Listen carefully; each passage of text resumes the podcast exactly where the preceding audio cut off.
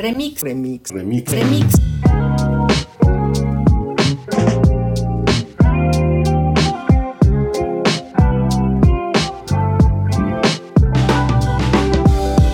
El tema que nos convoca hoy es el tema del remix, que en cierto sentido está detrás de toda la polémica sobre el acceso de nuestros días el remix, que es algo que empieza a ser consciente en la industria cultural pop, en la industria cultural masiva en los años 70, se convirtió en el símbolo de las posibilidades que la tecnología nos va a dar eh, a través del tiempo para poder manipular el contenido existente y producir contenidos nuevos. Esto obviamente generó también eh, gritos de la industria, gritos y sombrerazos, una gigantesquísima eh, industria de la demanda, de la demanda en contra de aquellos artistas o creadores que utilizaban eh, contenidos anteriores para producir contenidos nuevos y pues en, eso nos encontramos en el momento. Sin embargo, el remix está entre nosotros desde siempre. Eh, por ejemplo, nadie está completamente seguro, segura, si Homero ese señor que escribió la Iliada y la Odisea, realmente era un señor que escribió la Iliada y la Odisea. Nadie sabe con certeza si fue el autor Homero de estos dos maravillosos libros, sobre todo la Iliada, es el que se pone más en cuestión. Que el poeta existió, pues seguramente existió, pero cada vez es más claro que la Ilíada es una colección de rapsodas, de cantos, de canciones que se venían eh, acumulando en el tiempo, en la historia, y que de repente alguien las puso en orden y les fue aumentando cosas. Remix. Remix es también Las Mil y Una Noches, remix es la propia Biblia, la palabra de Dios es remix. Y eh, pues desde ahí podemos pensar que en términos generales la cultura en general se realiza a través del reuso de eh, aquello que preexiste a nuestra existencia. Somos una cultura remix.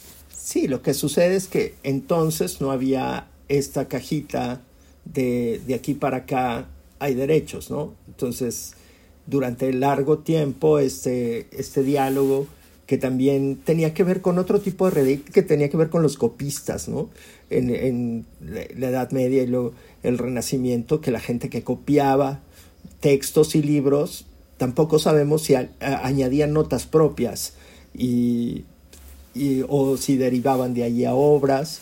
Otros remixes eh, quizá este, no voluntarios tenían que ver con los, aquellos editores de los que hablamos en la primera temporada que iban armando estos libros pirata en la calle, en, las calles de Londres, y que, y que de pronto mezclaban hojas eh, un accidente que siempre me ha parecido poético. Mezclaban hojas de otros libros, ¿no? Y para el lector inocente, pues no, de pronto no sabía si estaba leyendo algo muy vanguardista que tenía otra obra dentro de la obra, o era simplemente un error.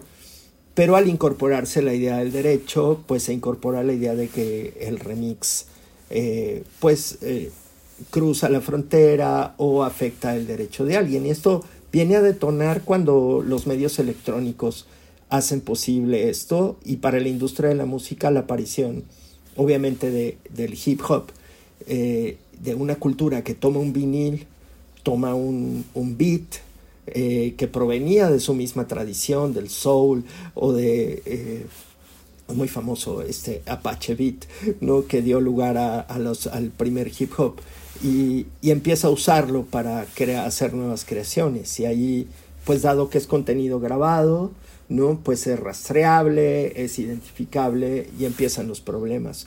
Pero la idea del beat como una herencia comunitaria y un lenguaje comunitario, pues es brutalmente importante para el desarrollo de nuestras culturas actualmente y especialmente entre los jóvenes, ¿no? Que se apropiaron de, tal beat, de tal batería, de tal ritmo, para empezar a rimar encima y después apropiarse de ciertas rimas, de ciertos motivos para seguir elaborando sobre ellas, bueno, es, eh, detonó una cultura importantísima, eh, urbana y basada en los medios electrónicos.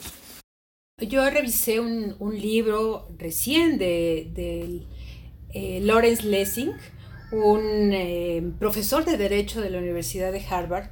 Él publica un libro justo llamado así, Remix, Cultura de la Remezcla, y derechos de autor en el entorno digital. Y hace una revisión muy curiosa de tres casos, a través de tres casos expone justo los excesos en los cuales estamos cayendo en términos de derechos de autor. Y pone uno de los casos, me llama mi atención, porque es de una mamá que graba a su pequeño, pequeño de menos de dos años, bailando una canción de Prince. Eh, el niño baila, por supuesto es muy simpático, muy cómico, agradable, eh, más de un minuto. Se sube este video a la plataforma de YouTube porque la mamá está encantada con las poses de su hijo y por supuesto recibe una, digo por supuesto porque parece eh, que esto es inocente, ¿no? Pero recibe una advertencia por parte de Universal, que es quien tiene los derechos de las canciones de Prince, diciendo que evidentemente tiene que bajar su video o si no enfrentará una demanda de más de 150 mil dólares. Y esto pone, eh, por supuesto, eh, en el libro, nos hace cuestionar Lessing de hasta dónde han llegado los derechos de autor en productos que ni siquiera ¿no? Están pensados en la comercialización, como presumir a tu hijo bailando cualquier cosa, ¿no? Un breakdance, un, un, un dance monkey para ser más actuales. ¿De qué estamos hablando exactamente cuando hablamos entonces de esta libre circulación? Yo me traslado ahora, por ejemplo, al mundo académico. Cuando hacemos videos o hacemos uso de imágenes, de libros, de fotografías, de los cuales no tenemos derecho, pero lo hacemos con fines educativos, ¿no? Es decir, no tenemos fines de lucro porque no estamos cobrando por estas conferencias o estos cursos que de pronto se hacen. Eh, ¿Cómo ¿no? de pronto los abogados nos pueden caer de la propia universidad con advertencias de este tipo? Entonces, este me parece que este es de pronto una frontera el uso, ¿no? Lo que decías Alex, de cierto pedacito, de ciertos bits, hasta dónde se estira la, la liga, ¿no? O hasta dónde están los excesos de la industria cultural y de distribución para poder hacer uso sí o no de ciertas cosas. Solo a nivel de anécdota, apuntar para darle la palabra a Carlos, que, que el propio Prince iría a perder hasta su nombre y por un tiempo fue The Artist Formerly Known as Prince y adoptó un símbolo eh, como su nombre porque la disquera eh, tuvo diferencias con el la disquera y ahí perdió, perdió el nombre por un tiempo. Muchísimas gracias por el libro, Moni, porque Mónica nos hizo llegar el libro de, de Lessig que buscábamos hace tiempo, una maravilla. Yo estoy leyéndolo ya eh, con mucha seriedad porque tiene muchos, muchas luces sobre los temas que nos, que nos tocan acá. Y tomando en cuenta además que Lessig no es un enemigo del copyright, como podría ser Justus Smeers, el otro autor que hemos citado, el, holandés, que sí es enemigo del copyright, o como Stallman o la gente de la ética hacker. Lessig no, Lessig encuentra que el copyright funciona muy bien, por ejemplo, para Hollywood. Si no existiera eh, copyright, si no existiera el esquema de, de derecho de autor eh, con el que actualmente funciona el cine, no habría posibilidad de hacer las grandes superproducciones de Hollywood que él confiesa que le encantan y a mí también. Hay un, origen muy interesante, aparte del origen pues casi casi eh, ubicuo del remix en la cultura humana en general, que es la época de la música disco, antes incluso de que se, se, se difundiera la tecnología de los sintetizadores, en la discoteca el artista dejó de ser un eh, elemento importante, el artista vivo, el artista presente, y se dio su lugar al DJ, al disc jockey. Eh, una vez que ya no está el artista en el escenario, también la audiencia deja de ser audiencia y se convierte en protagonista. Hay un tema relacionado con la audiencia y el artista que es muy importante y que podríamos hablar de él incluso como si fuera un paréntesis, como hemos hablado del paréntesis Gutenberg en cuanto a la imprenta, podríamos hablar del paréntesis audiencia en cuanto a la música, porque fue en algún momento de la historia cuando la audiencia se separó del artista y fue en algún momento de la historia hacia el nacimiento de Internet y de las nuevas tecnologías cuando la audiencia se reincorporó al artista. Entonces estamos como ante un paréntesis muy simpático que eh, en el caso de la música disco, del ambiente discotec y después del dance, eh, de todo lo que se conoce como el género del dance, pues permitió que este nuevo artista, esta nueva figura, performer, el DJ, pudiera manipular la música ya grabada por otros para extenderla, hacer los extended mixes, que son cuando tú le añades minutos a una canción, porque necesitas que la discoteca la baile más tiempo, o cuando reproduces dos o tres veces un mismo redoble, porque eso eh, genera entusiasmo entre tu audiencia, o eh, cuando cruzas una canción con otra porque tienen una sinestesia particular y el DJ sabe aprovechar eso, es un artista en sí mismo el DJ. Eh, hoy día, pues muchos músicos rechazan la capacidad artística, creativa del DJ, pero una de las grandes consecuencias de la cultura remix es que nos trajo al remixer como un protagonista de la cultura de primer orden, ¿no es así, Alex? Sí, totalmente. Y hay, eh, sí, hay este debate entre el músico y el DJ y todo eso, pero como lo hay entre sí, la idea de que el guitarrista es el eslabón perdido entre el hombre y el músico, pues, porque les es fama que los guitarristas no podamos seguir muy bien el tiempo. Pero el. Y, hay alternativas, fíjate, hablando de estas alternativas, un, un modo remix corresponde a la cultura del Vocaloid. Para el Vocaloid es un género, digamos, musical de origen japonés. No es un género musical, es una manera de producir música que elimina al cantante. ¿Esto por qué es importante? Porque el cantante es un filtro, el intérprete muy fuerte entre el compositor y el público. Y en ciertas estructuras industriales de producción musical, la mexicana es una, ¿no? Eh, la posibilidad de que un compositor sea escuchado pasa muchísimo por si el artista lo escoge, el cantante, el intérprete lo escoge. De, de, modo que ese filtro, con una tecnología que permite usar voces sintetizadas, que se vuelven a su vez artistas virtuales, Hatsune Miku, por ejemplo, es una celebridad de, del Vocaloid que no existe, y los compositores eh, ponen esta voz generada por una computadora en su música, pero paralelamente en YouTube se pone el karaoke para que los fans produzcan sus propias eh, versiones de lo que oyen en Vocaloid.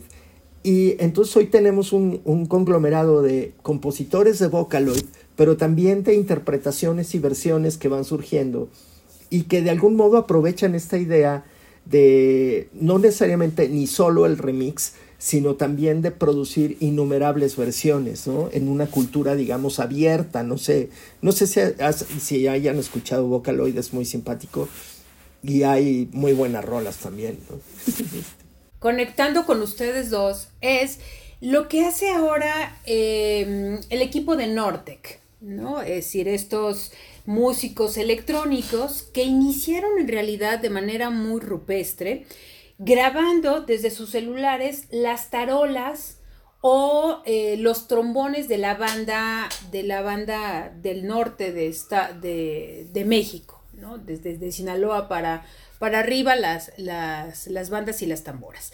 Y empezaron justo con la cultura del remix. Es decir, cómo se pueden mezclar los beats con la producción local musical. Y eh, ya son ahora grandes, grandes artistas del remix de lo electrónico a nivel mundial, han estado en todos lados, pero iniciaron con, esto, ya tuvieron que grabar con los Tigres del Norte, hacer grandes acuerdos comerciales, etcétera, pero empezaron, ¿no? Muy, de, de manera eh, muy simple en sus, eh, en sus casas y con las pequeñas fiestas a las cuales les invitaban. Lo mismo sucedió con Nopal Beat, ¿no? Yanguala, un movimiento en Guadalajara, que intentó empezar a mezclar el mariachi con la música electrónica, ¿no? Fue un, intento no muy bueno, finalmente no, no resultó en tantos, en tantos años de, de música. Y algo de lo que también Lessig nos, nos comenta, eh, de otro caso que me pareció muy actual, de Girl, eh, ¿cómo se llama? Perdón, Girl Talk. Eh, ¿no? Una chica que mezcla distintos fragmentos de canciones y hace sus propias composiciones, que ha estado vetada de las plataformas de distribución comercial, por supuesto, pero es un ejemplo más ¿no? de cómo en la cotidianidad podemos empezar a hacer estas cosas y cómo han surgido finalmente grandes artistas de lo que le llamábamos los raves en la época, en el siglo pasado, en los 90, las grandes eh, fiestas electrónicas y que se siguen dando seguramente en remezclas de muchas cosas que ya existen. A mí me, me recuerda pues esta conversación un poco eh, un fenómeno viral de TikTok que eh, estaba de moda cuando empezábamos el podcast en su primera temporada, que era el shanty de Wellerman, eh, un canto de marino que cantaba un chico en TikTok, llevando el ritmo con el puño a capela. cantaba una de estas canciones de marineros que, que usaban los marineros para trabajar, para subir la vela, para subir el ancla, qué sé yo, en los buques del siglo XIX y que se convirtió viral con remezclas de todo tipo. Eh, eh, empezó a ser eh, instrumentalizado por distintos tipos de músicos y músicas por todo el mundo y ha llegado hasta el grado de que ha conseguido contrato para grabar disco, el chico que empezó con toda esta historia, ¿no? que es muy, muy interesante. Es una forma de remix muy actual y que es uno de los usos más positivos que se le pueden encontrar a TikTok, esta nueva eh, herramienta digital a nuestro alcance para eh, recrear cultura. Eh, en cierto sentido, la, la, cultura remix es como tener plena conciencia de que la cultura es remix, de que la cultura es constante recreación de lo que traemos como aprendizajes, de lo que encontramos como aprendizajes, etc. Lessig encuentra dos formas distintas de remix, aquella que tiene permiso, digamos por escrito, permiso legal para utilizar aquello que está eh, utilizando en su remezcla y aquella que no lo tiene. Y es la que no lo tiene, la que no tiene permiso, la que eh, genera un conflicto de interés, un conflicto que puede redundar en, eh, en una demanda o en, una prohibición en un bloqueo. es muy interesante en este sentido lo que nos dice al final de su libro de cuáles serían las tres tareas eh, que están ahí pendientes para nosotros para poder eh, seguir en, eh, en, adelante, aparte de la revisión de la ley, qué importante es que, que pudiéramos revisar la ley, está pues tratar de detener a los fanáticos del control, a los prohibicionistas, apoyar en todo lo posible a los colaboracionistas, a quienes están a favor de la distribución y eh, redescubrir, dice él, los límites de la regulación, que esto recae otra vez en el ámbito de la revisión de la ley eh, sobre la que funcionamos al hacer remix. Y además, eh, grandes, grandes debates para no solo para la industria, sino justo para los reguladores. ¿no? ¿Cuánto, ¿Cuántos años, se pregunta Lessing, cuántos años son los suficientes para que el autor ¿no? viva, evidentemente, de su obra? Entonces habla de ciertos periodos que se pueden ir renovando, de 14 años, ¿no? Dice inicialmente. Y regresando un poco al, tema que nos, que nos aboca del, del remix, eh, la tecnología, por supuesto, es una, mm, una, aliada ¿no? de quienes está al alcance de, prácticamente de todos nosotros, poder hacer cualquier cosa con cualquier producción, ¿no? con un pedacito de video, de película, un cartel, las fotografías de alguien más, la música, la composición. Es tan cercano ya hacerlo, lo que antes resultaba imposible, dice Lessing, ahora está al alcance de todos, lo que no significa que no deje de ser ilegal bajo los parámetros ahora de la, eh, del copyright, ¿no? Pero sí propone una serie de, de acuerdos que seguramente podemos ir desmenuzando en otro programa, interesantes, ¿no? Justo porque dice, pues hay que calmarnos. Podemos estar salvaguardando los derechos de autor, pero deberemos estar cuestionando siempre los derechos de distribución y por supuesto de algo, algo que hemos llamado en, sociología la economía del conocimiento. Y hay, y hay que decir que también es una posición que en lo industrial, por un lado, las industrias se benefician de un montón de producción de los fans, del fanfiction, Creo que 24 no hubiera sido el fenómeno que fue si no hubiera creado toda una cultura de wikis, versiones de, versiones de fans. Y sin embargo, si cualquiera de esas versiones hubiera tenido un éxito, digamos, eh, comercializable o capitalizable, creo que no hubiera sido permitida. No sé si existe el caso, pero, pero hay, un, hay una, digamos, una doble moral, ¿no? Por un lado, el hecho de que una canción se remixie eh, tiene un efecto muy positivo en, en, la canción en general, ¿no? Este, y, y como que los bordes como, como dices, no es tan bien, no tenemos un parámetro para trazar el borde. ¿Cuándo es bueno para la economía del conocimiento y de la cultura y la distribución de la cultura que se permite el remix y cuándo afecta, digamos, al artista en lo económico? Es, eh, quisiera pues un poco concluir con una, una anécdota eh, de, fines de los, de los de principios de los 90 cuando se acuerdan de Susan Vega esta eh, cantautora estadounidense extraordinaria, una poeta de altísimo, altísimo, altísimo nivel, que grabó su segundo disco con dos hits que fueron casi automáticos, uno de ellos Luca, My Name is Luca, que todo el mundo se acuerda, la canción del chico que sufría violencia doméstica, y la otra era una canción sobre la alienación, sobre la incapacidad de conectar con otras personas en la sociedad moderna, que cantaba ella a capela y era eh, Tom's Diner, el restaurante de Tom. Tom's Diner es eh, grabada en 1987, si no me equivoco, a capela, se convierte en éxito, pero eh, un par de años después es remixeada por una pareja de productores electrónicos de Londres que se llama DNA, DNA, le meten música a la versión a capela de Susan Vega y la convierten en un hitazo, en un hit eh, eh, tremendo. Lo hicieron sin la autorización de la, de la autora y cuando llegó a los oídos de ella, porque fue realmente un hitazo, ella lo vio con muy buenos ojos, abrazó el proyecto, autorizó de inmediato el uso antes de que la disquera los demandara, autorizó de inmediato el, el, uso el, de, de su tema por parte de otros y no solo eso, sino que alentó a otros artistas a hacer lo propio y compiló un álbum que se llama Tom's Album, en el que hay 10 versiones de la misma canción remixeadas desde diferentes puntos de vista, desde el jamaiquino rocksteady hasta eh, la parodia teatral, eh, impresionante y que son parte de una historia que no termina hasta nuestros días. Eh, el heredero del remix es una forma que hoy conocemos como mashup. El mashup es un una forma de remezclar en la que ya no es solamente remezclar, sino tratar de reunir en una remezcla audios de diferentes procedencias. Ninguno hecho por ti mismo, sino todos tomados de aquí y de allá y los juntan. Eh, y ahí les vamos a poner un enlace a un mashup de Tom's Diner que es realmente impresionante, pero que lo convierte en salsa y está muy divertido. Pues si quieren inauguramos la, la sección, lo que, se, lo que, que no se quede nada en el tintero.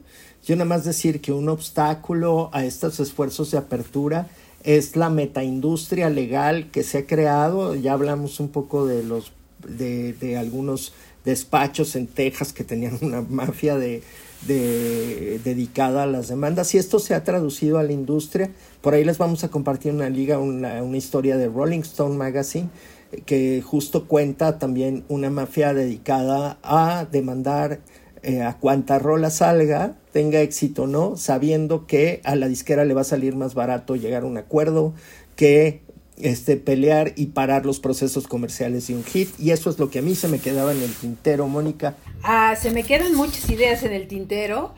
Eh, deberemos estar hablando también de de justo todo el, el, aparato económico que hay detrás de esto y propuestas bien bonitas e interesantes que hace Lessing sobre las economías del compartir, ¿no? Cómo desde ahí también resguardando y haciendo, dando los créditos a quien corresponda, se puede vivir.